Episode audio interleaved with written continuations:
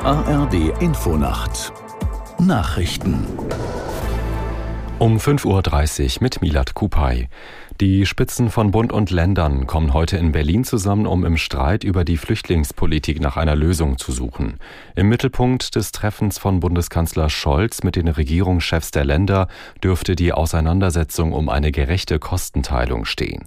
CDU-Chef Merz stellte in der ARD klar, worauf die Union besonderen Wert legt dass man zum Beispiel die Kontrollzentren an den Außengrenzen schafft, dass man auch die Außengrenzen besser schützt, dass wir die Binnengrenzen äh, schützen. Das hat die Bundesinnenministerin jetzt nach langem Zögern mhm. endlich gemacht.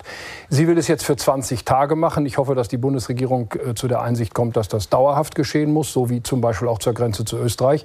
Wir müssen auch äh, an den äh, äh, europäischen Binnengrenzen zurückweisen äh, dürfen. Das geht. Zum Beispiel mit der Schweiz funktioniert das mittlerweile. Also noch einmal, es muss ein ganzes Bündel an Maßnahmen Maßnahmen ergriffen werden. Und es gibt natürlich diese Pull-Faktoren. Einer der Pull-Faktoren heißt, es sind schon viele hier und wo viele da sind, wollen viele nachkommen. Auch das scheint ein größeres Problem zu sein. CDU-Chef Merz. Am Flughafen Hamburg dürfte sich der Flugverkehr heute normalisieren. Nach der Geiselnahme sollen Starts und Landungen größtenteils planmäßig ablaufen.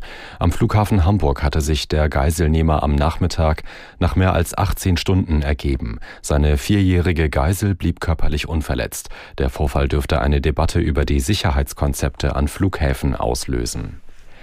Der Gazastreifen ist nach israelischen Militärangaben in zwei Hälften geteilt worden.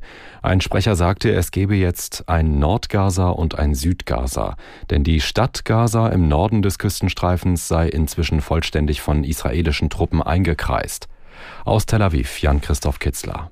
Der Kampf konzentriert sich zunehmend auf Gaza-Stadt, wo Israel wichtige Kommandostrukturen der Hamas vermutet. Auch Krankenhäuser, in denen immer noch Zehntausende Menschen Schutz suchen, dürften in den kommenden Tagen stärker ins Visier geraten. Israels Armeesprecher sagte, die Krankenhäuser seien Teil der so wörtlich Kriegsmaschinerie der Hamas.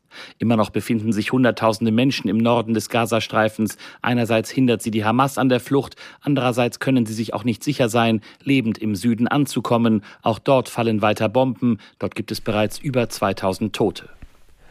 Antisemitische Straftaten in Deutschland haben in diesem Jahr deutlich zugenommen. Nach einem Bericht der Rheinischen Post geht es geht dies aus einer Anfrage der Linksfraktion im Bundestag hervor. Danach wurden im dritten Quartal dieses Jahres bislang 540 antisemitisch motivierte Straftaten polizeilich erfasst und damit deutlich mehr als in früheren Quartalen. Und das Wetter in Deutschland tagsüber oft grau, zwischendurch schauert, vor allem im Osten und Süden auch Sonne bei 11 bis 14 Grad.